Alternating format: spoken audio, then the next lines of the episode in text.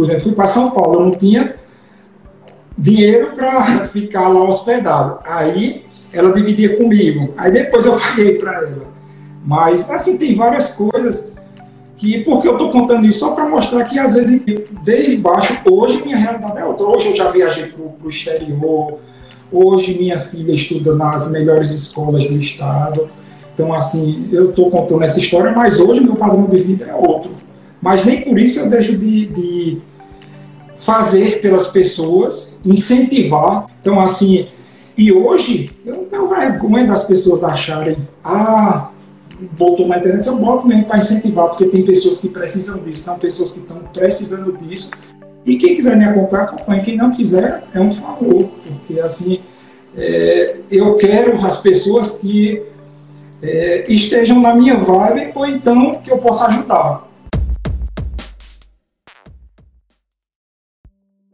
Olá, médico celebridade, seja muito bem-vindo e muito bem-vinda ao episódio de número 63 do Médico Celebridade Cast.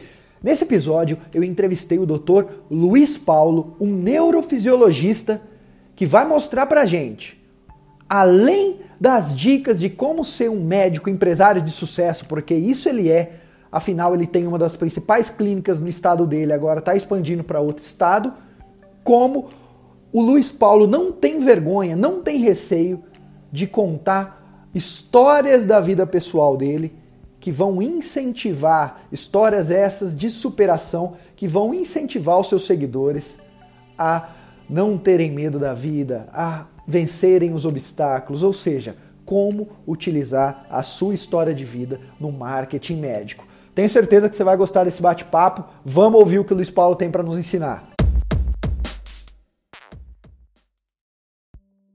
Doutor Luiz Paulo, seja muito bem-vindo ao Médico Celebridade Cast. E nesse episódio eu quero falar muito sobre a tua história de vida, porque eu conheço assim, eu já entrevistei muitos médicos, a gente sempre tenta falar sobre aquele assunto que a gente consegue enxergar que aquele médico a gente pode explorar mais. Então, se um ele fala muito, se eu vejo que ele tem potencial de falar muito sobre negócios, finanças, eu vou falar é, sobre isso na conversa. Se outro eu vejo que tem potencial para falar mais sobre uma visão humanista da vida, eu falo sobre isso. E você, eu consigo identificar que você tem uma história de vida muito bonita, que precisa ser cada vez mais falada, porque é uma história de superação, uma história de um vencedor. E eu gostaria de abrir pela primeira vez assim um episódio que, que eu converso perguntando, doutor Luiz, é o seguinte, conta um pouco dessa tua trajetória de vida, de aos seis anos não ser uma criança, entre aspas, fazer aquilo que as crianças fazem, aos oito anos é, ir para uma outra atividade. O, o que, que, te trouxe até a medicina? Conta um pouco dessa tua história de vida para gente. É, é interessante, até pouco tempo eu nem contava, porque às vezes eu achava que as pessoas poderiam achar seria até. Quando eu coloquei na internet, eu não sabia que ia ter esse impacto, mas assim, é, é a minha história, é, é, uma forma de ajudar as pessoas, porque depois que eu publiquei, a quantidade de pessoas que eu recebo mensagens que é, mudaram, que incentivaram várias pessoas, porque assim eu sou do interior da Paraíba, né? Eu, meus pais são, assim, meu pai não sabe ler, minha mãe é dona de casa, então, no interior da Paraíba, estudava escola pública e eu com meu irmão, eu lembro que a gente pegava aqueles carrinhos de, de vender pipoca na feira e a gente passava no sábado, assim, de manhã. A feira da minha cidade era no sábado, de 5 horas da manhã. Aí a gente acordava, eu e meu irmão, pegava aqueles carrinhos de pipoca, aí enchia de bala, pipoca e colocava num banquinho para vender. Passava o sábado todo vendendo, mas era uma alegria, porque era a forma da gente ganhar aquele dinheiro que depois a gente ia usar para as nossas coisas. E, porque assim, meu pai, ele também tem uma história bem parecida, ele vem de analfabeto. E aí depois disso, aí eu comecei, meu pai sempre dizia, ah, o trabalho dignifica. Então, assim, eu comecei a gostar. Então, é, trabalhei depois como frentista, e aí é, eu fui crescendo junto com meu pai. Meu pai também é, não tinha nada, já passou fome e tudo. E aos poucos ele foi crescendo, eu fui crescendo junto com ele, e aquilo eu fui vendo. Eu até achei interessante que eu assisto é, suas coisas, eu fiquei dizendo, meu Deus do céu, o que é que eu vou falar para Vitor? Porque, assim, eu não sou de ler esses livros da atualidade, mas, assim, eu tenho que passar pelo menos a vivência de, do dia a dia que eu aprendi. E aquilo que meu pai fazia foi o reflexo, e aí eu fui.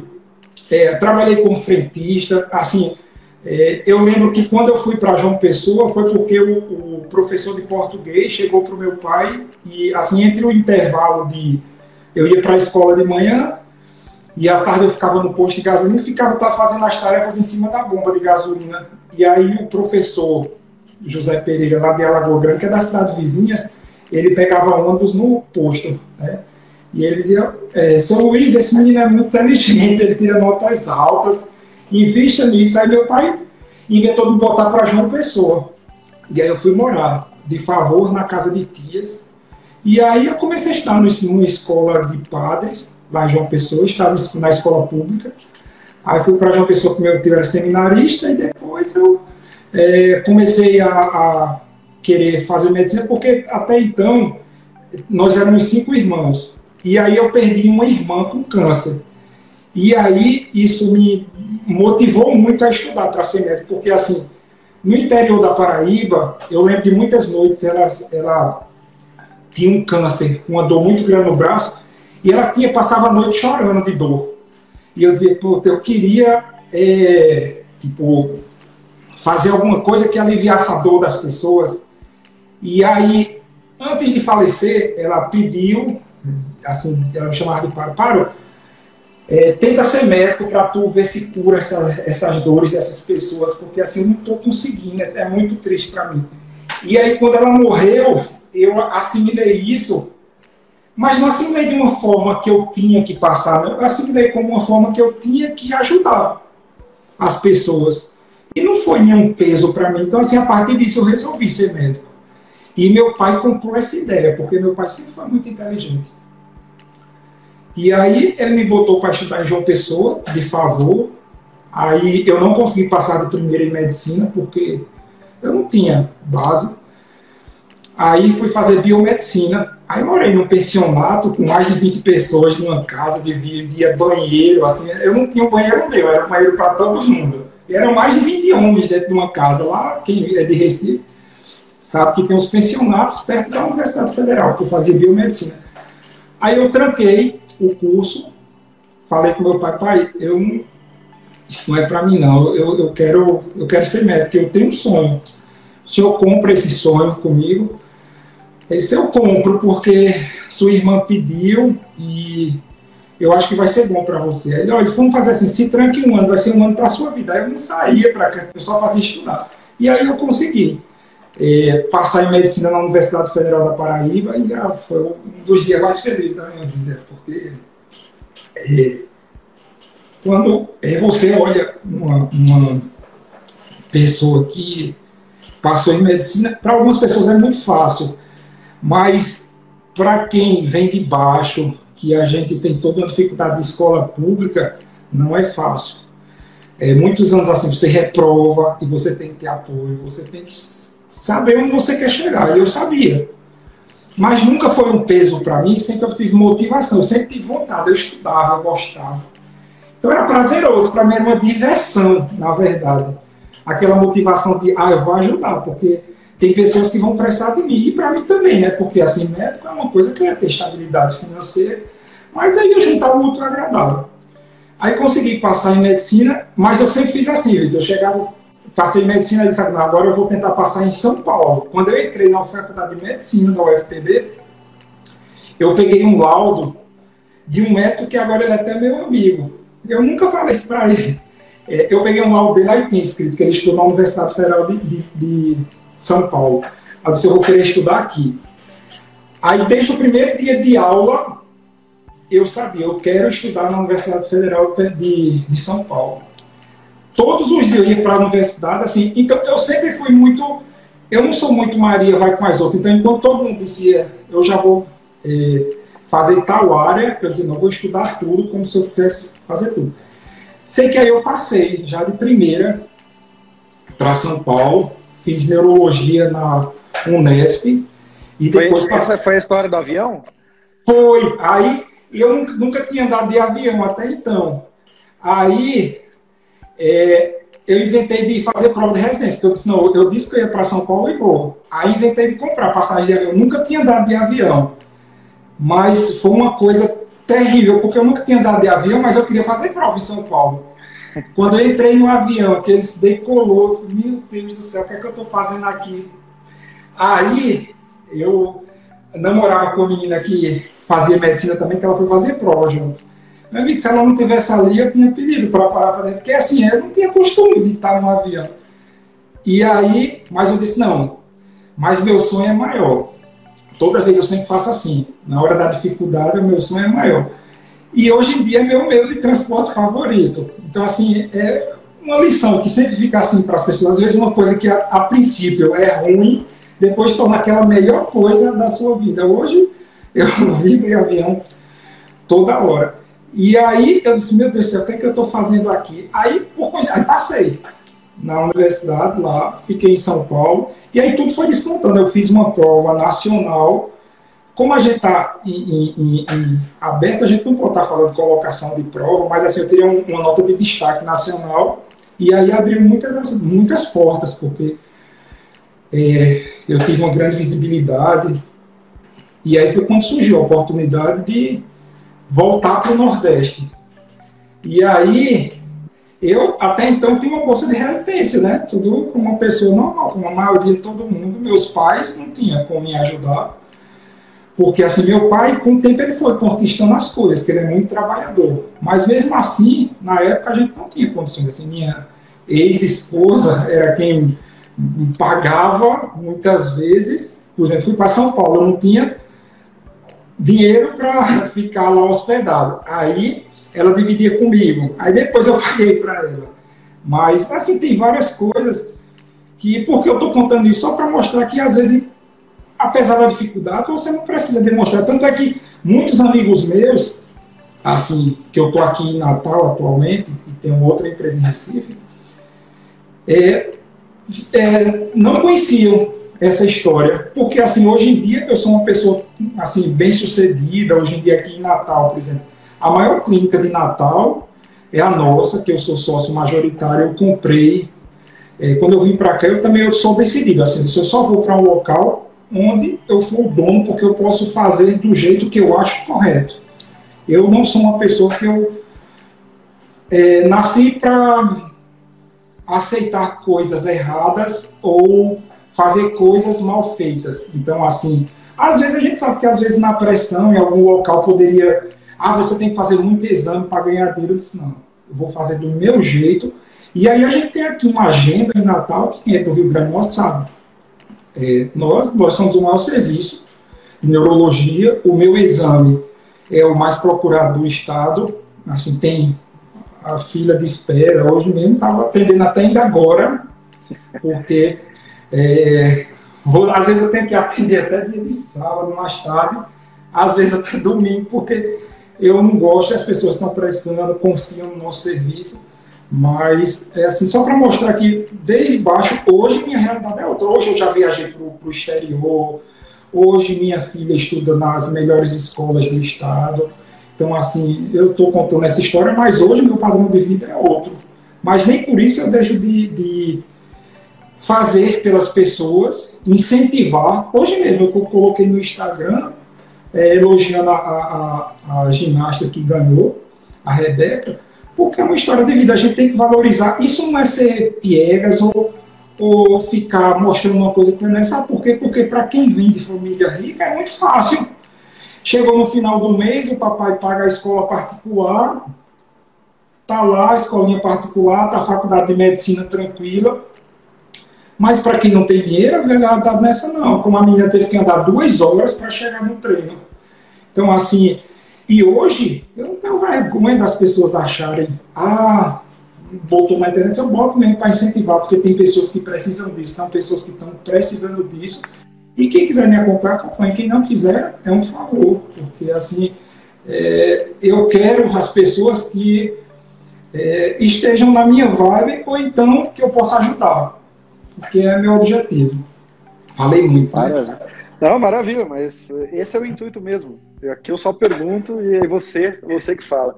Você é uma prova para mim, Luiz Paulo, que é o seguinte: sonhar grande, sonhar pequeno dá o mesmo trabalho. Eu sempre falo isso aí, e não é uma frase minha, todo mundo conhece. Isso é uma prova que a gente tem que sonhar grande, independente de onde de onde está. E dentro desse teu sonho grande, hoje, bem sucedido, clínica em duas capitais, na, na, pelo menos na que você está há mais tempo, é o serviço de referência do estado inteiro, é um empresário, tem bens, tem tudo aquilo, mas não esquece da base.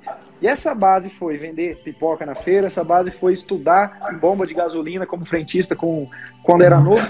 O que que, se você pudesse olhar para o que você faz hoje como empresa, médico empresário, porque esse é o papo, como médico empresário, e aquilo que você fez vendendo, a, a, vendendo as coisas na feira, como frentista, o que, que aquilo te ajuda hoje? Te, tem coisas que você consegue identificar e falar, ó, é, aquilo eu não, na época eu não pensava, mas aquilo me ajudou muito, cara. É, demais. É, por exemplo, eu sempre, assim, me destaquei nas universidades onde eu passei pelo carisma com o paciente. Hoje em dia eu não atendo clínica porque minha agenda já é muito cheia de exames, então eu não faço mais consultório só faço exames.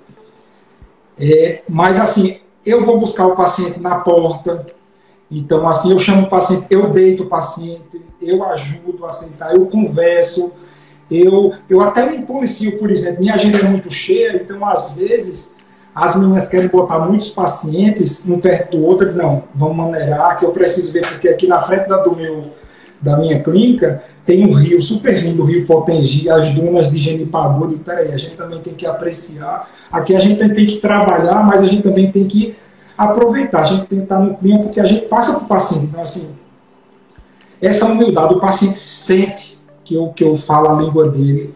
É, quando ele tem um sintoma que parece com o meu, alguma coisa de vida, a gente conversa, a gente debate, isso dar uma afinidade tão grande, pegar na porta, deixar as pessoas que me assessoram hoje em dia, eu já tenho uma equipe, porque assim, hoje em dia eu chego para fazer o exame, mas o paciente já está deitado, já está o nome lá, eu chego para fazer o trabalho, aí, mas as pessoas eu treino para cuidar, levar a porta. Então, assim, isso que eu aprendi com meu pai, meu pai sempre dizia, meu filho, tem um médico ali, isso é a linguagem do meu pai, que ele não, a gente, o pessoal, ele não atende bem, mas ele é muito carismático. Imagina você que tirou essas notas todas, que foi destaque que esses concursos todos. Imagina se você atende bem. Então, uma dica que eu queria dizer assim: comece a escutar também os mais velhos. Às vezes, é, por exemplo, tem esses livros que o pessoal estuda, tudo bem. Mas, assim, às vezes, se você começar a observar aquela pessoa que foi mais bem sucedida da sua região, ou algum familiar, Geralmente eles têm algumas coisas, e isso meu pai me ajudou muito. Todo dia ligar, meu filho está atendendo meus pacientes. Tô. Então, assim, eu faço exames, é um exame que uso umas agulhinhas e ganho presente. E o pessoal traz as coisas, porque assim, eu gosto do que eu faço. Eu amo o que eu faço, eu amo ajudar, eu amo dar o diagnóstico correto para que a pessoa tenha um resultado correto. Então, isso é minha motivação. Então, assim, o que eu tirei disso foi isso, sabe, Vitor? Assim, você pega a pessoa humilde vê o que ela está prestando, aí você traz, as pessoas falam, eu, eu nunca fui escutado desse jeito, eu nunca fui, porque se perdeu, às vezes assim, não é porque uma pessoa é humilde, eu sempre penso assim, ah, pode ser minha mãe, pode ser minha irmã, pode ser é, meu irmão, até um dia desse não tinha plano de saúde, dependia do SUS, então assim, eu vivi a realidade, então assim, meus familiares hoje em dia, eles que estão escutando lá no interior da Paraíba, Juarez estava, eles não têm plano de saúde. Então, assim, eu encaro como se fosse meus avós, minhas tias, minha avó, que não tem plano de saúde, muitas vezes vai para o SUS, e aí a gente dá aquela assistência, a gente cobra. E, mas é assim, minha família hoje em dia a gente não tem ninguém formado, só para você ter ideia, em medicina, eu sou o único, fui o primeiro, e foi um desafio, mas aprendi muito. E estou adorando. Então, é. Muito bom. E pelo jeito, teu pai é o é teu maior é, mentor, né? Pelo jeito. É. Tem alguém que você tem que ouvir, é teu pai, né? E no início, Vitor, eu achava estranho, porque assim, ele. Eu comecei a no aeroporto, quando eu ia no aeroporto, eu disse, vou comprar aqueles livros e fica no aeroporto vendendo. Aí eu começava a ler, sabe? Mas o que tinha naqueles livros era tudo que meu pai dizia. Eu dizia, meu Deus do céu, como ele é inteligente, assim. É, é incrível, porque tem pessoas que têm o dom E eu dei sorte de nascer perto dele, que eu via ele fazendo as coisas que hoje em dia eu vejo nos livros. Não que eu leia muito, mas quando eu paro no aeroporto, que leio alguns livros, ou então que eu assisto alguma palestra de marketing, de, de tudo, de finanças, de tudo, não sei. É incrível, sabe? Então eu sou uma pessoa bem diferente do, dos que você entrevistou. Eu disse, meu Deus, eu estava dizendo hoje mesmo, como é que eu vou falar com o Vitor que eu não, eu não leio esses livros que estão na moda, eu não sei nada de modernidade, mas deu certo. E tudo que eu vejo está nos livros depois. O meu é o contrário. O que eu vejo, o que eu pratico, depois eu vou ler e está lá. É, mas, é mas você, tem, você, tem, você tem muita coisa. Além de ser um médico de sucesso, é um empresário de sucesso também. Então tem muito muito que compartilhar com a gente. Eu lhes falo o seguinte: uh, você me falou que o que catapultou a tua vontade de fazer medicina foi um acontecimento trágico na família e que você um, se decidiu ali, falou não, eu quero, depois que a minha irmã pediu por conta da dor, eu quero ajudar o máximo possível de pessoas, essa vai ser meu propósito, minha missão de vida. Coisa que tem gente aí que está talvez com 70, 80 anos e nunca conseguiu encontrar o propósito. Você conseguiu encontrar ali na medicina. E aí, por um acaso, você falou: eu vou tentar descobrir a melhor área para mim. E por um acaso trabalha com uma área que tem sentido, que é uma área que tem eh, sentido com a dor, né? E essa é. área, até seus colegas não entendem muito bem, é, com especialidade, atuando. E os que eu conheço que estão, são pessoas que estão, assim, relativamente bem na carreira, né? Conta um pouco da tua especialidade, e o como você enxerga ela em futuro, assim, de medicina, ou até mesmo presente? Como é que você entende a neurofisiologia? É. Foi um desafio, Vitor, eu fazer, assim, marketing médico ou essa área, porque, assim, existe o fisiatra, que é outra área, eu sou neurofisiologista, que é uma sub-área da neurologia. Minha área, basicamente, só faz exames. E aí, como é que eu fui parar nisso? Eu comecei a ver que trabalhar com câncer, que era meu principal objetivo na medicina, eu não ia ter emocional porque eu ia me envolver muito lembrando da minha irmã. Então eu notei que eu tinha uma limitação. Então, o que foi que eu fiz? Eu fui para uma área que tratava dor, mas que também hoje em dia eu trabalho com câncer, mas dentro da cirurgia eu avalio os nervos. Então uma pessoa que vai com uma cirurgia de câncer, eu consigo ajudar o cirurgião a tirar o câncer sem deixar lesão. Ou seja, um paciente que teoricamente ia ficar em cadeira de rodas, hoje em dia eu tenho uma técnica, um aparelho que eu utilizo e o paciente facilita sair bem. Então foi assim que eu fui para essa área. E como, assim foi um desafio, porque assim, neurofisiologista que trabalham, que fazem, que tem Instagram com a minha quantidade de pessoas, eu desconheço no Brasil. Pode até ter, eu não conheço, mas assim, que trabalha com. Porque é muito difícil, nossa área é muito restrita. Até nas aulas que eu fiz com semente cerebral, assim, meu grande questionamento, o que é que eu vou falar de um exame que dá choque, dá agulhada? As pessoas vão ter interesse em que nisso? Mas aí, é assim, foi onde entrou o Vitor, que o curso me orientou de uma forma fantástica, porque assim, uma coisa que para mim era impossível eu desenvolver. Tanto é que meus colegas de área, eu acho que não tem ninguém, até tentam, mas com essa quantidade de seguidores e com esse, com esse volume, com essa coisa, eu desconheço. Se aparecer, depois alguém manda uma mensagem que a gente compartilha, isso é importante, é importante, eu, eu gosto. Mas foi um desafio. Então foi assim que eu acabei indo para exames, porque eu não vi que a oncologia ser pesada, eu queria ajudar de uma forma indireta, que era fazendo monitorização e fazendo os diagnósticos de exames. Mas é uma Maravilha. Acho que você conhece algum, Vitor, neurofisiologista que já fez.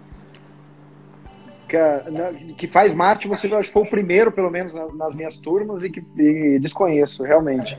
É. Desconheço. É, e, e Luiz Paulo, é o seguinte. Só que você falou, comprei a, a maior clínica aqui na área, comprei a maior parte né, da sociedade, só que para chegar nessa, nessa situação, você teve muito que trilhar dentro da medicina. O que, que te levou, então, até a neurofisiologia e até a, a, a, ter essa, essa condição de conseguir comprar a empresa e, e, fazer do jeito que você queria? Você começou com, dando plantão, você começou trabalhando com o Estado. Como é que foi eh, essa tua, eh, essa tua carreira até agora? Eu sempre tive uma visão, Vitor, também de mercado. Então, assim, além dessa visão de estudioso, meu pai me deixou essa visão de mercado. Então, até hoje eu tenho. Então, assim, meu dinheiro eu faço render. Eu comecei dando plantão em São Paulo, na residência, aí juntei dinheiro e comprei um aparelho de eletromiografia. Com esse aparelho, eu fiz dinheiro, eu trabalhava assim, desesperadamente lá em São Paulo, nas clínicas populares, trabalhava lá na Zona Leste, quem é da Zona Leste vai, me, vai lembrar de mim se estiver conhecendo, eu trabalhava lá é, na Zona Leste de São Paulo, dando plantão no sábado, depois da residência. Então, assim, eu comecei a juntar dinheiro. E aí eu fui comprando aparelhos caros, onde o exame ia dando rentabilidade. Então, assim, é, eu comprava um aparelho de 30 mil, que eu tirava aquilo em pouco tempo. Aí depois eu já comprava outro. É, quando eu fui para comprar o meu aparelho que é mais caro, que é o de monitorização intraoperatória, que custa 250 mil reais, aí não, eu tive que pegar empréstimo, pedir a meu pai. Mas assim, trabalhava de dia à noite. E aí eu comecei a produzir e eu comecei a investir em outras coisas também. Por exemplo, hoje em dia eu invisto em gado. É, não tem nada a ver com isso aqui, mas assim, eu fui é, vendo artifícios que podem me ajudar a crescer de forma tranquila. E aí eu fui escolhendo áreas que eram mais rentáveis, coisas que não eram tão rentáveis eu fui deixando de lado. E aí o dinheiro triplicava rapidamente, assim. Aí eu dei sorte também, assim, Deus, né? Ajuda. Aí eu cheguei nessa clínica aqui em Natal, o menino ligou para mim, eu estava em São Paulo, Luiz, quer comprar essa clínica aqui em Natal? Eu disse, ah. E aí eu não tinha dinheiro suficiente, mas aí eu fiz empréstimo, fiz tudo. Rapidamente, tinha muito paciente, tinha tudo, eu fui. Fazia exame final de semana, trabalhava desde domingo. Todo mundo sabe quem é daqui de Natal que às vezes tinha para não dar fila de espera, para não ficar vaga para dois, três meses para frente, final de semana. Viajo para Petrolina, faço cirurgia lá. E aí eu escolhi as áreas, Vitor, que eu fiz, eu escolhi áreas que dão dinheiro, porque aí eu consigo é, aumentar muito a minha renda rápida. Então eu, eu vou triando. Na verdade, eu vou escolhendo o que eu gosto mas o que também não dá muito dinheiro, eu também não perco tempo. É, não, não perde tempo. Mas ó, nessa tua fala, você ensinou uma coisa que tem até no livro Homem Mais Rico da Babilônia, fala muito sobre isso. E se a gente for trazer essa, é, esse contexto aqui para os dias atuais, então quando você começou a ganhar seus, seus, primeiros, seus primeiros proventos na medicina, a tua prioridade não foi comprar ou trocar a BMW, foi comprar aparelho, foi comprar tecnologia para exame, porque aí você refazia mais e mais e assim.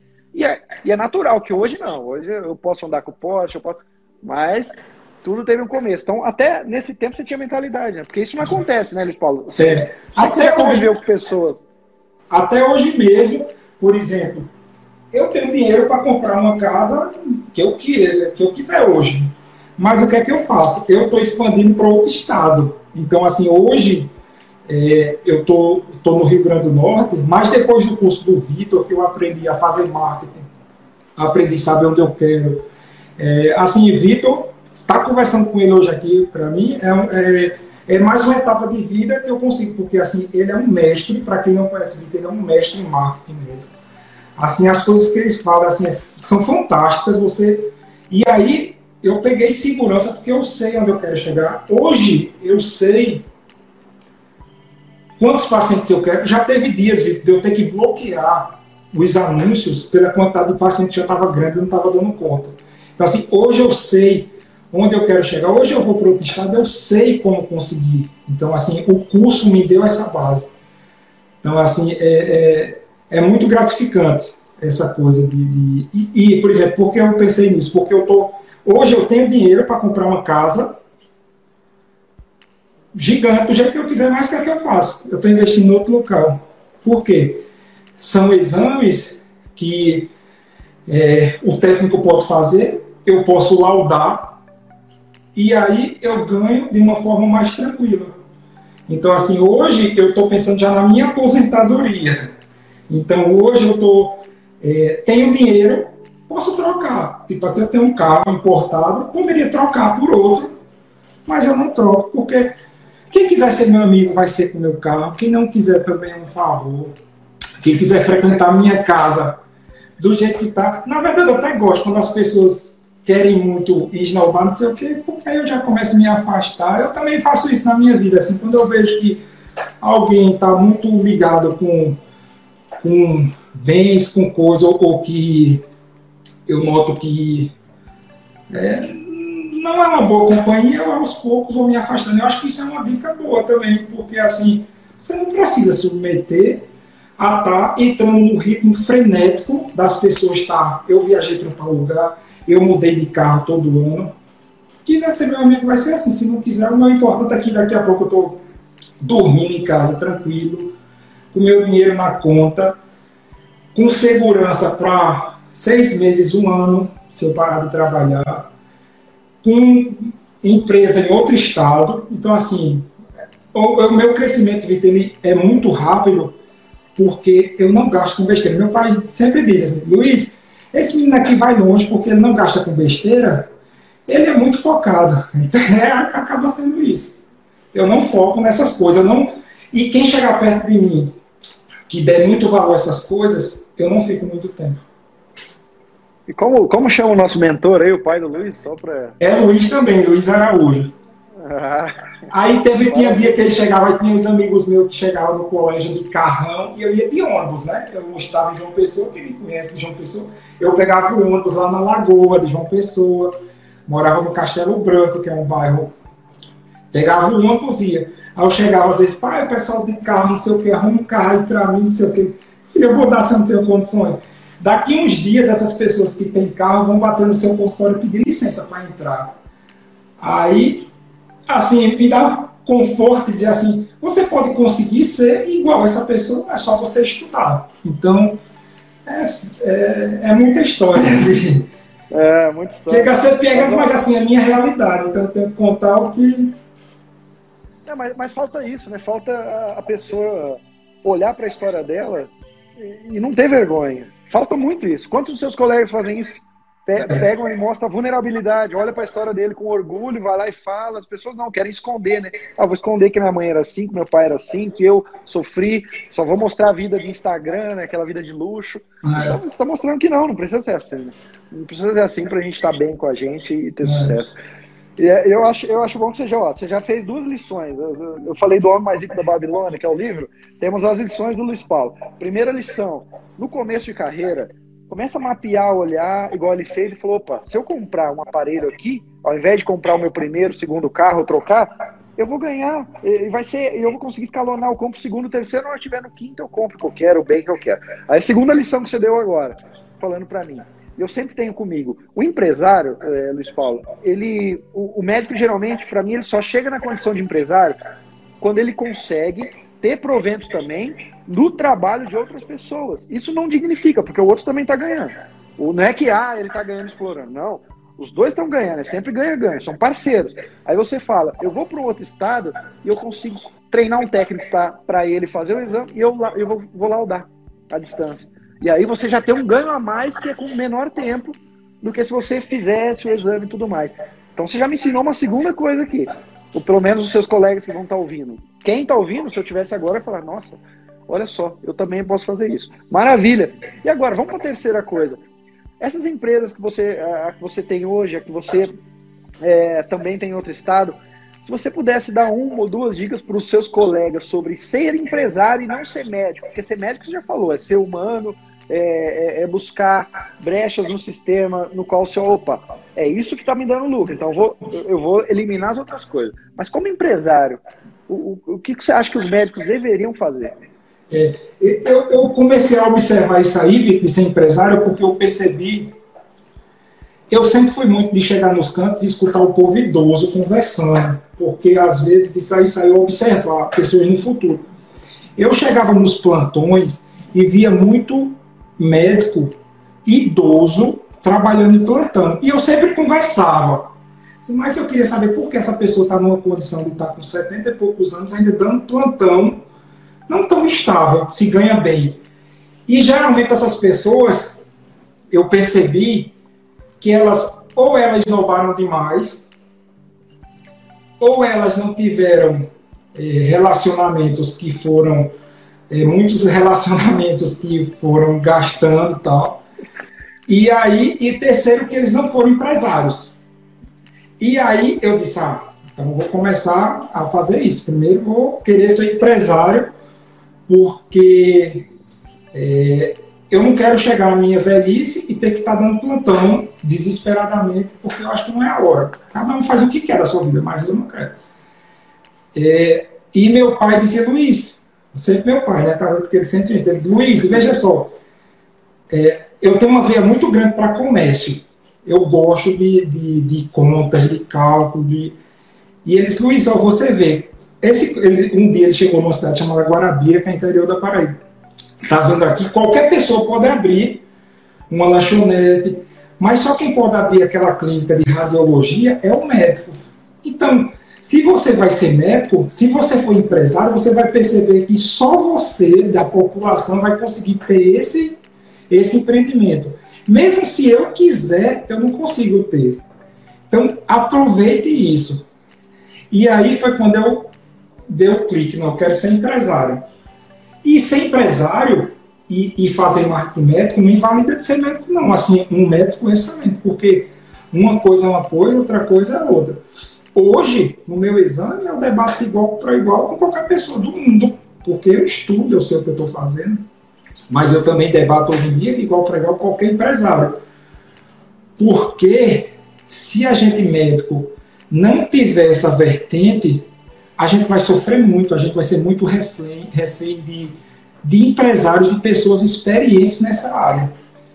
Então, é, é meu objetivo agora é, eu sou um médico que eu sei o que eu estou fazendo. Eu debato. Qualquer pessoa que quiser entrar na internet agora conversar no meu setor, pode entrar aqui e conversa comigo. De igual para igual, tem todas as referências, número de livro, artigo. Mas como empresário, eu também quero crescer muito e quero ter renda passiva para aproveitar minha vida também, aproveitar minha filha, que ela está crescendo. É. é uma motivação. Depois que você tem filha, eu vejo suas fotos lá, curto, vejo. A gente muda completamente. Então, assim, eu que tenho uma filha, tudo é para ela. E eu, a minha motivação passou a ser ela. Tipo assim, eu quero trabalhar agora para ter mais tempo para ela. Então, eu converso com meus funcionários hoje mesmo, eu disse, olha, vamos organizar tudo, que eu quero ter tempo para minha filha e para mim. Então, todo mundo aqui já está ciente, já estou organizando, já estou estruturando, estou reformando, estou fazendo mapas, estou fazendo cronograma. Todos estão cientes aqui que eu não vou trabalhar para estar tá morrendo. A gente tem que organizar tudo para que eu tenha qualidade de vida e tempo com ela. Então, eu dei o prazo até o dia dos pais agora para a gente organizar tudo. Maravilha. Um cara que sabe onde, vai, onde quer chegar. Terceira lição que você deu para gente olhe as, aquelas pessoas, aqueles seus colegas, geralmente de plantão, ou teu preceptor, olhe onde elas estão hoje, com a idade que elas estão, né? E analise, fale, será que se eu, será que eu vou cometer os mesmos erros dele para ter, ter que viver de plantão? E aí você foi analítico nessa área, né? E, e logo já percebeu, não, não vou fazer isso. E, e, você falou uma coisa interessante, fazer marketing médico, ser empresário não valida o bom médico. E aí, vamos falar da, da neurofisiologia. As pessoas não sabem muitas vezes está a Dona Maria ou o seu José em casa. Aí um sujeito igual o Luiz Paulo fala, vou fazer marketing. E aí ele posta um vídeo, ele, ele coloca um anúncio que ele explica, ó, oh, tá vendo aquela dor assim, assim, ou esse problema? Talvez isso aqui pode te ajudar. Aí você concorda comigo, Luiz Paulo? No final você está prestando um bom serviço ou um mau serviço para a população? Excelente. Um bom serviço, né? Eu já tive essa, isso no meu consultório, eu postei esses dias, quem me acompanha no Instagram, uma pessoa tem um formigamento nos pés, há anos. E aí eu postei um vídeo, um, um, um feed, falando de formigamento nos pés, porque eu vejo que as pessoas sofrem muito disso. Então, o meu Instagram, se você observar, eu estou mais preocupado em ajudar as pessoas do que realmente assim, e claro, puxar para o meu exame. Mas assim, é alertar. Por exemplo, essa pessoa que chegou para mim, ela está no Instagram, não sei se ela está vendo, mas assim, ela me acompanha, ela disse, doutor, eu comecei a acompanhar você pelo Instagram, vi seu post que tinha formigamento nos pés, vi que esse exame era importante, fui para a médica, ela pediu o exame e eu diagnostiquei uma polineuropatia nele, que é uma doença que ataca os nervos. E ele estava há anos com esse sofrimento. E depois ele mandou uma mensagem que fez o diagnóstico, porque a gente faz uma bateria de exames, ele achou uma doença lá específica. Então, partiu do Instagram, de um post que eu coloquei de formigamento nos pés. Formigamento nas mãos é assim. Pessoal, tem formigamento nas mãos. O que é? Lotado de gente. Chega aqui, doutor, ouvi que o senhor postou formigamento nas mãos. Eu acho que eu tenho síndrome do túnel do carro. É, ajuda muita gente. Então, assim, é o que me motiva no Instagram é ajudar as pessoas, acima de tudo. É, eu coloco mais posts, pode olhar, os meus posts são tudo assim, é uma vez, duas as coxas. E aí, eu não tenho medo de dizer a verdade, porque eu tenho embasamento científico. Então, assim, tudo que está lá nunca gera nenhum questionamento, porque toda vírgula que eu coloco no meu Instagram, eu tenho um artigo científico de tudo, porque na hora que alguém questiona, eu tento. Mas não é, não faço isso pelos outros, não é porque eu gosto de fazer a coisa baseada em ciência. E aí eu consegui evitar ajudar muita gente já, sabe? Com formigamento nas mãos, formigamento nos pés, dores nas costas. Então, assim, é uma coisa que eu sempre faço, até uma dica para quem está aí. Quem está fazendo Instagram, é, essa, esses dias mesmo, na Instagram da clínica, o pessoal, ah, vou falar sobre uma doença raríssima, não sei o que, esclerose tuberosa, não sei o que. Pessoal, vamos chamar para o povão o que, é que a pessoa quer. Epilepsia refratária, epilepsia que não trata. Então, assim, eu trago para o povão mais no sentido de ensinar. E isso aí está dando bons resultados. Tanto é assim, Vitor, que é, eu tinha, em fevereiro, 700 seguidores, porque era fechado minha rede. Hoje eu tenho quase 12 mil. E a única coisa que eu fiz foi o, o curso do Vitor, porque assim me deu uma base. É, tudo isso são técnicas, isso aí não é à toa que a gente, que a gente faz. Então, assim, eu não tinha essa visão. Eu ia colocar assim do carro, mas a pessoa, uma pessoa lá do interior daqui sabe o que é sim do carro. Agora você fala formigamento nas mãos, a pessoa vai lá. E vem para mim, para o consultório. E eu noto isso porque eu faço a medição. Eu tenho um programa, Vitor, de computador que eu desenvolvi. Bom, a outra coisa, eu vi que eu tinha essa necessidade de saber de onde os pacientes estão vindo. Algo foi que eu fiz. Eu chamei uma empresa de marketing, ou a empresa que ia fazer meu marketing. Vem cá, eu tenho uma ideia. Vamos criar um aplicativo para saber de onde os pacientes estão vindo. E aí, eu criei com eles um aplicativo que quando o paciente chega na minha sala, a minha pergunta, veio de onde? Qual o médico que indicou? Então, hoje eu tenho controle, quais são os médicos que mandam para mim. Se algum médico deixar de mandar, eu sei, porque eu faço uma avaliação mensal com, com as pessoas que me assessoram, e eu sei onde está dando lucro, e eu sei é, principalmente de onde está vindo. E aí eu percebi que a internet, quando eu comecei a fazer as coisas que você orientava, começava a aumentar. Na semana que eu publicava uma coisa do jeito que você mandava, o telefone da clínica me eu não estou aguentando, o telefone está tocando toda hora, quer perguntando se o senhor faz consulta, se faz não sei o quê. E, assim, é nítido. Então, assim, eu consegui mais uma dica, assim, você tem que pegar uma coisa que você sente necessidade você faz, por exemplo, o aplicativo que eu estou desenvolvendo é uma renda passiva que vai ajudar as pessoas. Então, assim, os meus colegas médicos que estão assistindo, por exemplo, pergunta a eles: vocês sabem qual é o médico que mais manda para vocês? Poucos vão responder: ah, não sei, eu acho. Acha uma coisa. Você sabe, né? Se esse médico que mais manda para você está se mantendo ou será que ele está indo para o concorrente e você não está vendo?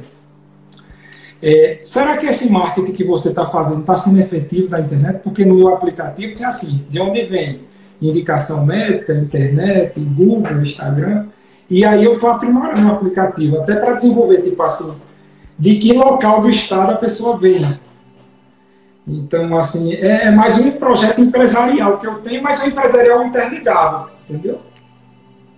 É, se tem uma coisa que, que é realmente, que vale ouro atualmente, são os dados, né? E aí você está falando para mim que você está desenvolvendo um aplicativo de dados para chegar para seus colegas e falar, ó, oh, gente, você vai pagar uma mensalidade, pagar uma vez, é de graça, não sei. Mas, ó, você vai poder tomar decisões estratégicas, porque dados significam decisões estratégicas. Isso. E aí você me falou uma coisa, eu estou colocando as lições aqui do Luiz Paulo. Né? A lição número 5 seria, Cara, se você quer ter um marketing efetivo, faça como ele. Não foque na doença, não foque na cirurgia, foque no sintoma.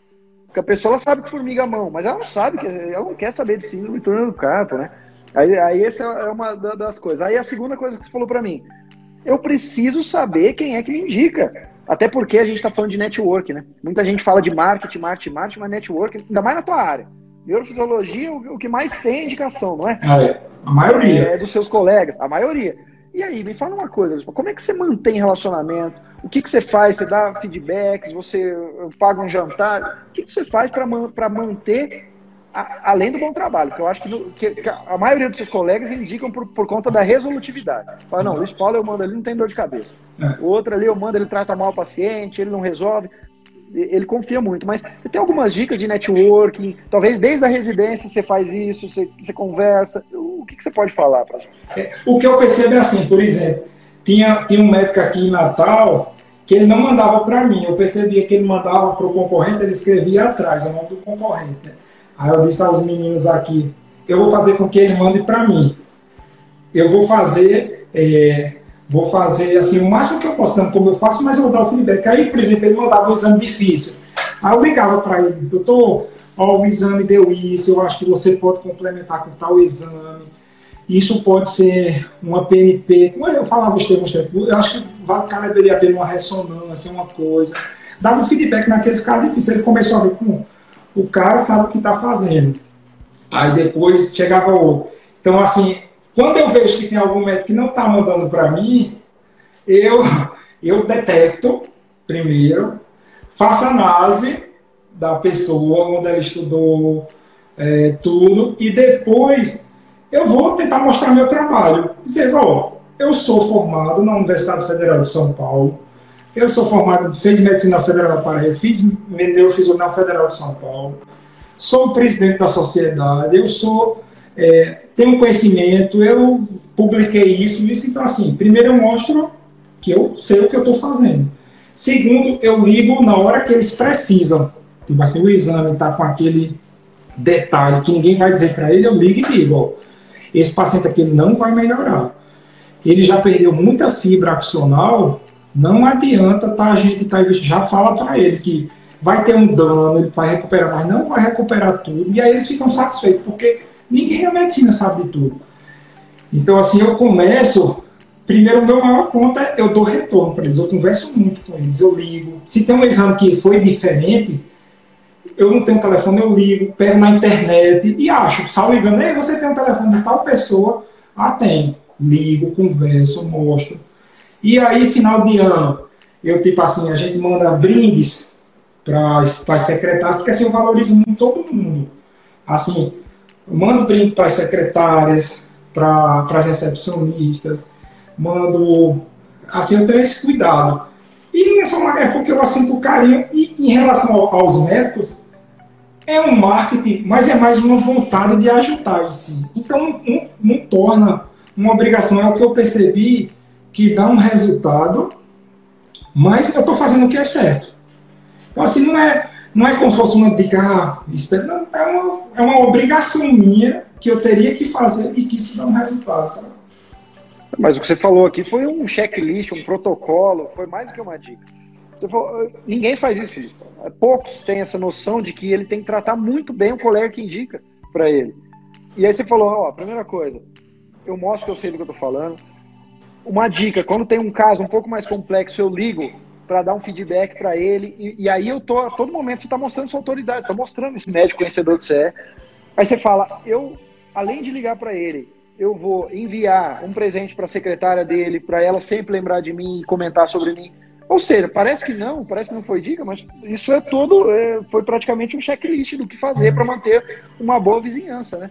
É. E falando assim sobre, sobre essa tua vivência de médico de empresário, teve alguma decisão que você tomou na tua carreira e, ou na, nas tuas empresas que você faria diferente hoje? Um, que você identifica que foi um erro no passado, talvez por ser mais menino, por estar tá começando. Teve alguma coisa que, que aconteceu assim?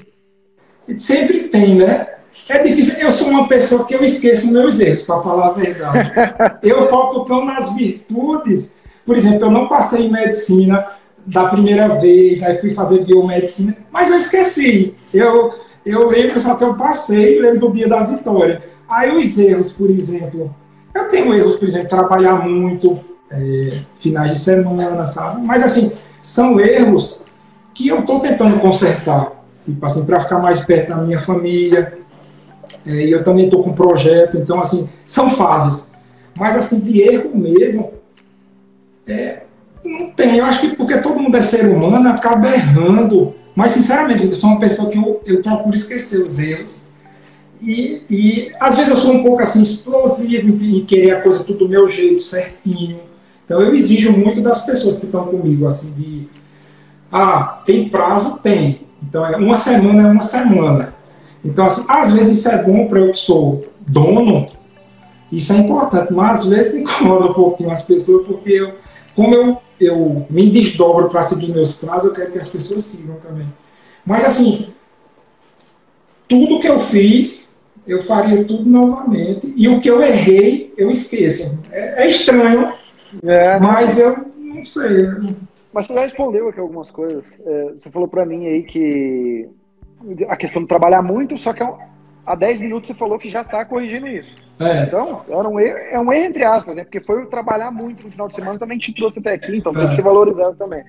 Aí você falou para mim agora a questão de equipe. E, cara, se tem uma coisa que seus colegas têm dificuldade, é em montar uma equipe. Seja secretária, seja quem vai fazer o exame para depois ser laudar, seja o seu colega, seja quem o clínico que vai trazer esse paciente para você, que talvez tenha dentro do seu consultório. E você já falou uma coisa para mim: prazo. Como eu sou um sujeito que, que não é, que lido com prazos de uma maneira bem estrita, então segunda não é domingo e segunda não é terça, é segunda. Eu é. falo que tem que ser segunda, é segunda. E minha equipe eu também gosto disso.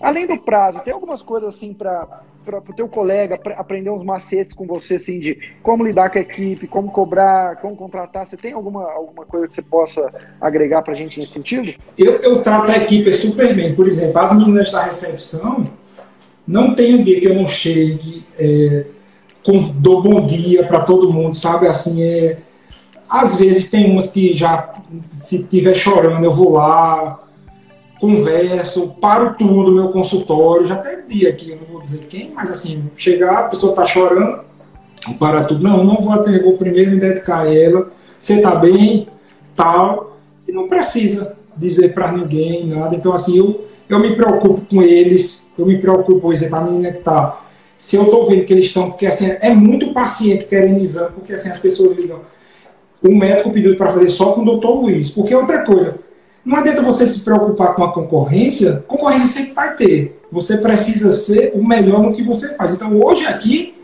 tem muita gente que faz. Mas o meu telefone toca assim: o médico diz que só confia se for o doutor Luiz. E aí, as meninas ficam estressadas porque é muita gente querendo e pouco tempo, pouco espaço. Mas eu me preocupo com a saúde delas. Oh, é assim mesmo, vamos atender mais. Eu vou atender esse sábado só para você ficar mais tranquila, para dar uma aliviada na agenda você está precisando de alguma coisa? Como é que está a sua família? É, eu me preocupo muito com, com essas pessoas que estão do meu lado, com a saúde delas, sabe? Eu, sou, eu, eu, eu gosto de fazer parte. Eu dou, não me, me entro na vida das pessoas, porque acho que a gente tem que respeitar a casa delas, santuário, mas assim, no meu ambiente de trabalho, eu gosto que esteja um clima de paz. E se não tiver, eu saio, viu? Porque eu não fico no local onde eu não esteja, por exemplo, tem cirurgia.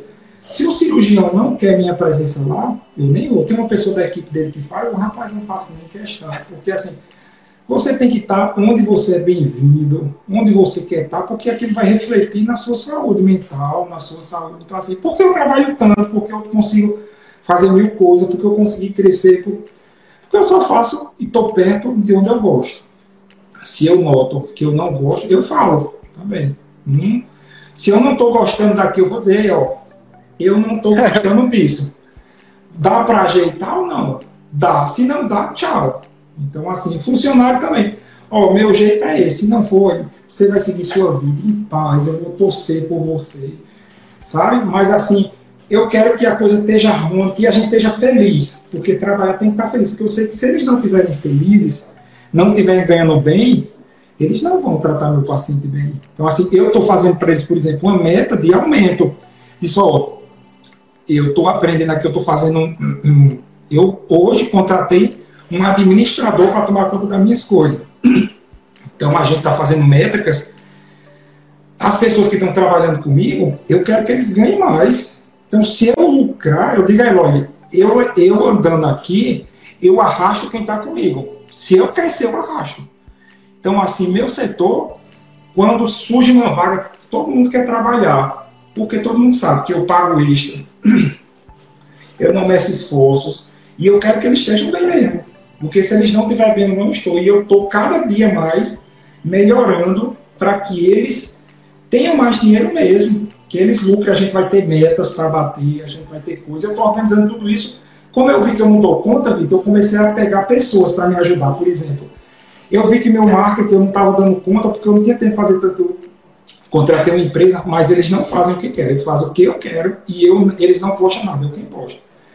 Então, assim, eu digo como eu quero, eles fazem, mas eu aprovo tudo. Mas eu aprendi, Vitor, a delegar nas suas aulas, como você me alertou, isso aí. Então, hoje eu contratei há, duas, há um mês aí, um administrador de empresa. Então, tudo que tem de administração eu jogo para ele e quero as planilhas tudo pronto. Então, assim, eu comecei a delegar a função para crescer. Então, assim, eu contratei mesmo na crise, eu contratei mais um funcionário para o meu setor. Então, é, eu aumentei minha assessoria para eu crescer mais. Porque hoje mesmo eu disse, olha, eu não posso perder tempo é, fazendo isso, eu tenho que produzir. Então, assim, vocês vão me ajudar nisso. Então, eu estou vendendo para eles uma coisa que não é vendendo. Eu quero que eles cresçam, eu quero que eles estejam bem, eu quero que eles estejam felizes, é isso que eu quero. Maravilha. No final das contas, o marketing traz paciente para o consultório, mas quem coloca dinheiro no consultório é o serviço do médico. É. Então, quanto mais ele puder focar no serviço, que é onde entra a receita, vai ser sempre melhor. E aí a administração tem pessoas mais competentes que talvez ele, ou que tem mais tempo que ele. Vamos ter gente para ajudar no marketing, secretário. E tem médico que quer fazer tudo, centralizar, e depois acaba não fazendo nada direito e também não tem tempo para fazer aquela medicina que, que vai encantar o paciente e logo não tem é, consultório lotado e tudo mais. E, e, olha só, Luiz, você sonha pra caramba, cara. Você, você, você sonha, você já tá vendo lá o outro estado, a clínica lotada. Primeiro vou comprar um equipamento, depois outro para fazer o exame e tal. Então você sonha. Só que tua secretária também sonha. O teu, a tua recepcionista sonha. É, e o sonho dela talvez não é o mesmo sonho que o teu, não é da mesma proporção, mas ela sonha pra caramba. E se tem uma coisa que eu vejo que os médicos que conseguem ter sucesso, aqueles que eu chamo de empresários mesmo, coisa que eu também levo para mim, é tentar arrastar as pessoas comigo. Por exemplo, só esse ano eu já paguei um valor aí de pelo menos de uns dois carros para minha equipe de bônus. E, e, é, esse discurso que eu tenho com elas, a gente tem metas. Se a gente crescer até tanto ponto, você vai ganhar, você vai ganhar sim, você vai poder realizar um sonho teu, você vai poder realizar. E você está pensando nisso.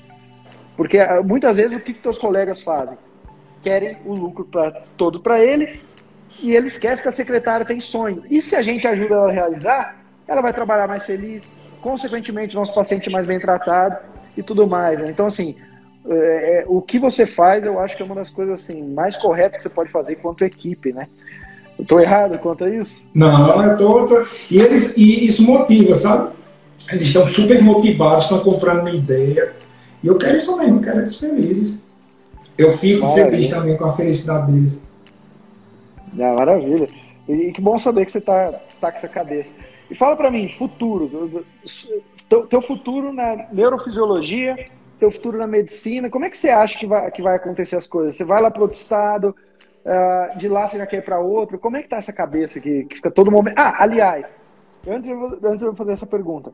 Cara, você faz exame pra caramba, você trabalha pra caramba, você tem equipe, é empresário, isso e aquilo. Como é que você tem tempo para estudar marketing, estudar administração? Quando você, como é que você acha esse tempo? É, o que eu faço é me assessorar de pessoas boas. Por exemplo, é, marketing médico. Eu disse, não, eu preciso. O que é que eu vi? Eu vi que todo mundo na minha clínica aqui está com o celular na mão.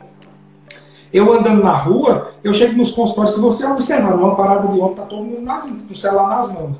Eu disse, ó, eu me toquei, disse, ó, não adianta eu estar tá fazendo uma propaganda aqui no outdoor se as pessoas estão ali, eu tenho que fazer uma propaganda onde eles estão olhando. Então eu disse, não, eu quero estudar marketing médico. Aí eu disse, não, vou procurar a pessoa que mais entende, que eu achei, eu pesquisei, conversei, aí achei Vitor Jaci. E aí eu disse, não, eu também sou assim, escolho uma pessoa e vou o que ela está dizendo. E aí economiza tempo, por quê? O que Vitor Jaci me passa numa aula no sábado, que a gente teve aula no sábado, tinha dia que eu estava fazendo exames, aí parava o exame, cancelava para fazer, uma correria, mas assistia tudo. E aí, o que ele me fala já é uma coisa super mastigada. Então, assim, ao invés de eu ler 20 livros, se eu assistir uma manhã de aula do Vitor e eu prestar atenção em todos os detalhes, cada palavra é um trechinho de alguma coisa. Então, eu consegui estudar essas coisas porque eu escuto aquelas pessoas que sabem e eu aprendo. Então, assim, eu aproveito esse tempo, marketing métrico, escuto o Vitor. É, a parte administrativa, eu converso com meu pai, converso com as pessoas na hora livre, com isso e tal. Eu não tenho tempo de ler muito, falar dessa parte, mas assim, tá dando tudo certo. E cada vez eu tô vendo que eu quero expandir mais. Então, assim, meu objetivo é fazer exame de qualidade e expandir. É, tenho vários projetos aí, estou com esse projeto no aplicativo, estou com um projeto de para estado, depois eu quero expandir talvez para outro. E o importante eu quero é ter tranquilidade, sabe? Chegar um momento que eu diga assim, é, eu estou aqui tranquilo, ganhando, sem trabalhar tanto, fazendo só algumas coisas. Então, mas assim, o céu é o limite, eu não, não boto limite não. É. Mas a empresa está girando. Tá. Tem gente competente para deixar girando. Já tá. Então vai estar tá, então vai tá sempre girando. Não, sempre lá. Eu quero, eu quero estar tá descansando nos meus 60 anos e o dinheiro entrando. Eu vou curtir. Viajar com minha Mas, filha para o é. exterior, para o Nordeste, para a fazenda do meu pai, ficar um dia com eles lá. Maravilha. Mas, cara, é o seguinte: para você conseguir ter essa vida uh, de trabalho, essa rotina intensa você deve, você deve ter algumas, algumas coisas na sua rotina aí para te preparar quanto a isso. Seja esporte, é, algum hábito que seja muito angular para te trazer esses resultados.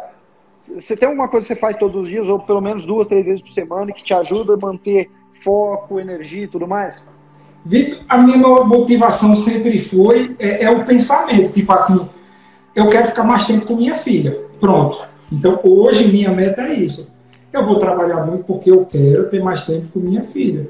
Então, assim, e eu quero ganhar mais e trabalhar menos.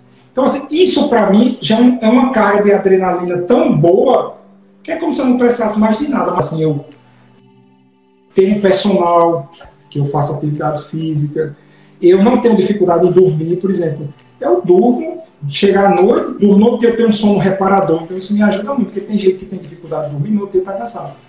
Eu vou dormir 11 horas da noite, acordo 5, 6 da manhã, estou revigorado, estou. Então, assim, eu consigo ter esse, esse pique todo, porque eu durmo o suficiente, eu estou praticando atividade física e, acima de tudo, eu tenho motivação. Eu, é meu objetivo, super motivado. Eu sou uma pessoa super motivada. A força do pensamento. É, a força do pensamento. Pouca gente consegue.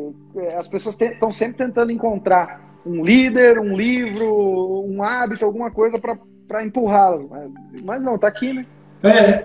Eu, eu, quando eu, passava, quando eu, eu não passava em medicina, eu dizia, não, o meu objetivo é passar. Então, não tinha, assim, eu não me estressava tanto que eu dizia, não, vou passar ano que vem. Então, eu me divertia naquele processo. Então, assim, hoje em dia eu estou trabalhando muito mas eu me divirto nesse processo engraçado. Olha assim, porque eu sei onde eu quero chegar. Aí eu estou trabalhando amanhã, por exemplo, amanhã eu vou fazer um exame aqui, depois eu vou fazer um exame no hospital e depois eu vou para Recife fazer uma cirurgia. Vou super feliz. Porque eu quero, eu vou ajudar essas pessoas, então eu estou satisfeito. Depois eu volto. Quando chegar lá em Recife, vou sair, vou para um restaurante, vou descansar e depois volto. Maravilha. Você, você ouviu, você falou para mim que pegava eh, junto com o personal, às vezes no carro, às vezes no consultório, ouvia o Médico Celebridade Cast, aí depois foi é, aluno do Médico Celebridade. Então, você sempre ouviu um, os seus colegas dando um conselho ou outro, uma dica ou outra. A gente já está caminhando aqui para o final da nossa conversa. Um, se você pudesse dar um conselho para quem um dia vai pegar um carro, está na estrada está meio infeliz aí com a medicina, alguma coisa assim, que conselho você daria para o seu colega? Eu, eu diria assim, invente um objetivo e fique com aquilo na cabeça, eu vou conseguir, porque aí visão, né? Uma visão. É, eu tipo assim, eu digo, ó, por exemplo, ah, eu quero inventa um se você é, é supérfluo e quer comprar um, um poste, ah, vou trabalhar para comprar um poste. E ali, para mim, isso vira uma motivação. Eu invento uma coisa e eu me motivo, fico naquele meu mundo e estou super feliz. É, eu faço mais ou menos isso. É estranho, mas é, é o meu pensamento, eu escolho e ali a partir daquilo eu foco e o resto é tudo secundário. Maravilha. Tudo começa com a visão, né? Tudo começa com a visão. É, é, se a pessoa não tiver o poder de criar a visão dela, é muito difícil ela, ela conquistar algo, porque ela não vai ter para onde ir, ela não tem um rumo, ela não tem uma direção. Então, é basicamente isso. E você sempre teve visão. Luiz Paulo, neurofisiologista, um médico celebridade raiz, é, não porque fez o médico celebridade, o curso em si, mas pela história de vida, pela caminhada, pelos ensinamentos do seu Luiz, que tem que virar livro também, é. que, de, de, um jeito que o, que o povão vai entender. É. você quer crescer na vida? Faz isso aqui, ó. É. Não é um jeito acadêmico de se escrever. Faz isso aqui. Maravilha, adorei bater esse papo. Espero um dia, ah, já que você falou que tem uma vista bonita aí na, na tua é, Você está convidado a visitar a nossa, é. nossa vista as dunas de Genipabu e quando vier Natal, se não avisar, a gente vai ficar muito triste. Não, não, pode ficar. Com a filhinha aí, então, assim, um prazer. E eu queria agradecer, Vitor, assim, enormemente a você, porque é, eu posso falar para quem está escutando aqui, o médico celebridade, o curso do Vitor é assim, uma coisa fantástica, pra, principalmente para quem não tem tempo. Porque ele foca no que você precisa e de uma forma ética. Você perceber, é muito fácil às vezes você crescer de uma forma errada ou de uma forma irregular perante CRM, não. Vitor ele ensina e ele é realista. Ó, não adianta você fazer desse jeito que vai, vai demorar. Então ele ensina todas as vezes. Assim, é uma coisa fantástica. Você economiza anos de estudo é numa pessoa que, assim, eu sempre, eu falar com ele hoje, para mim, disse, é, parece brincadeira, mas assim, é um sonho, porque eu assistia, eu perguntava nas caixinhas, eu tinha vontade de fazer o médico celebridade, e aí consegui. Então, para mim, assim, hoje é uma, mais uma realização, porque é tão difícil você ter acesso a pessoas como você que sabem e são humildes. Por exemplo, todas as dúvidas, pessoal, que eu tirei até hoje, eu tive todas as dúvidas, eu nunca fiquei sem tirar. Vitor sempre respondeu nas aulas, mas eu também participo. Eu pergunto tudo. Mas ele tem paciência, o suporte dele. Não, eu nunca tive uma dúvida que eu não tirei. Então, isso aí eu acho que, que, que é difícil, uma pessoa do porte dele é, ter paciência para tirar as dúvidas que a gente que está começando. Eu estava começando, hoje em dia já não considero que eu estou começando, porque eu já estou num patamar que eu consegui já ver algumas coisas. E eu quero muito agradecer, viu? E, assim, o, o que. Só uma coisa que eu não esqueci, que eu, é, o que eu quero economizei de propaganda com você foi fantástica. Depois das suas dicas, é, eu paguei o curso já nos primeiros meses. É, maravilha, cara. Obrigado mesmo. E para a gente finalizar, eu já vou me despedir então de você, Luiz. Eu sempre faço uma pergunta no final que é: medicina, em 5, 10 anos, como é que você enxerga esse futuro para essa molecada que está entrando na faculdade agora, esse residente que está com medo, esse seu colega que talvez até mais velho e está reclamando da vida, como é que você enxerga a medicina? É, ainda é uma boa área? Investe ou não? Fala para mim, a gente, eu já me despeço de você. Tudo que você falou é recíproco. Eu vou ser bem sincero. Eu acho que a medicina vai ter uma queda muito grande nos próximos anos, mas muito grande mesmo. Porque, é, por uma questão aí logística, abriram muitas faculdades de medicina. Então, assim, eu acho que quando eu tiver aposentado, é, vai ter uma situação muito difícil para o médico, porque são grandes empresas, muita gente no mercado, a qualidade, às vezes a gente vê cursos de finais de semana que eu não concordo, eu que fiz 12 anos de estudo. Então, assim, eu eu, eu sou muito sincero, então eu, não, eu acho que não vai ser muito. O prognóstico não vai ser. Vai ser bom para quem quer ganhar dinheiro em cima dos médicos, mas para os médicos a rentabilidade e a satisfação profissional talvez seja prejudicada porque vai ter que trabalhar muito ganhando pouco. Isso pode comprometer de alguma forma no futuro. Viu só, doutor? Falei para você que esse episódio com o doutor Luiz Paulo seria de grande inspiração. Me inspirou e eu tenho certeza que vai te inspirar a contar, a falar um pouco da sua história de vida, porque todo mundo tem algo para ensinar por meio da história de vida. E eu tenho certeza também que as dicas que ele falou de como pensar como empresário também te animaram, né? Se você gostou desse papo e quer saber mais sobre marketing médico, você pode enviar uma mensagem para mim no arroba VitorJaci no Instagram que eu vou te responder, caso você tenha uma dúvida.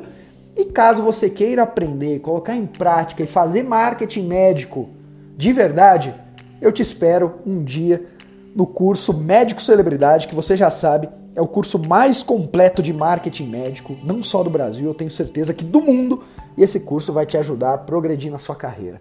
Do mais, muito obrigado pelo seu tempo e até o próximo episódio do Médico Celebridade Cast!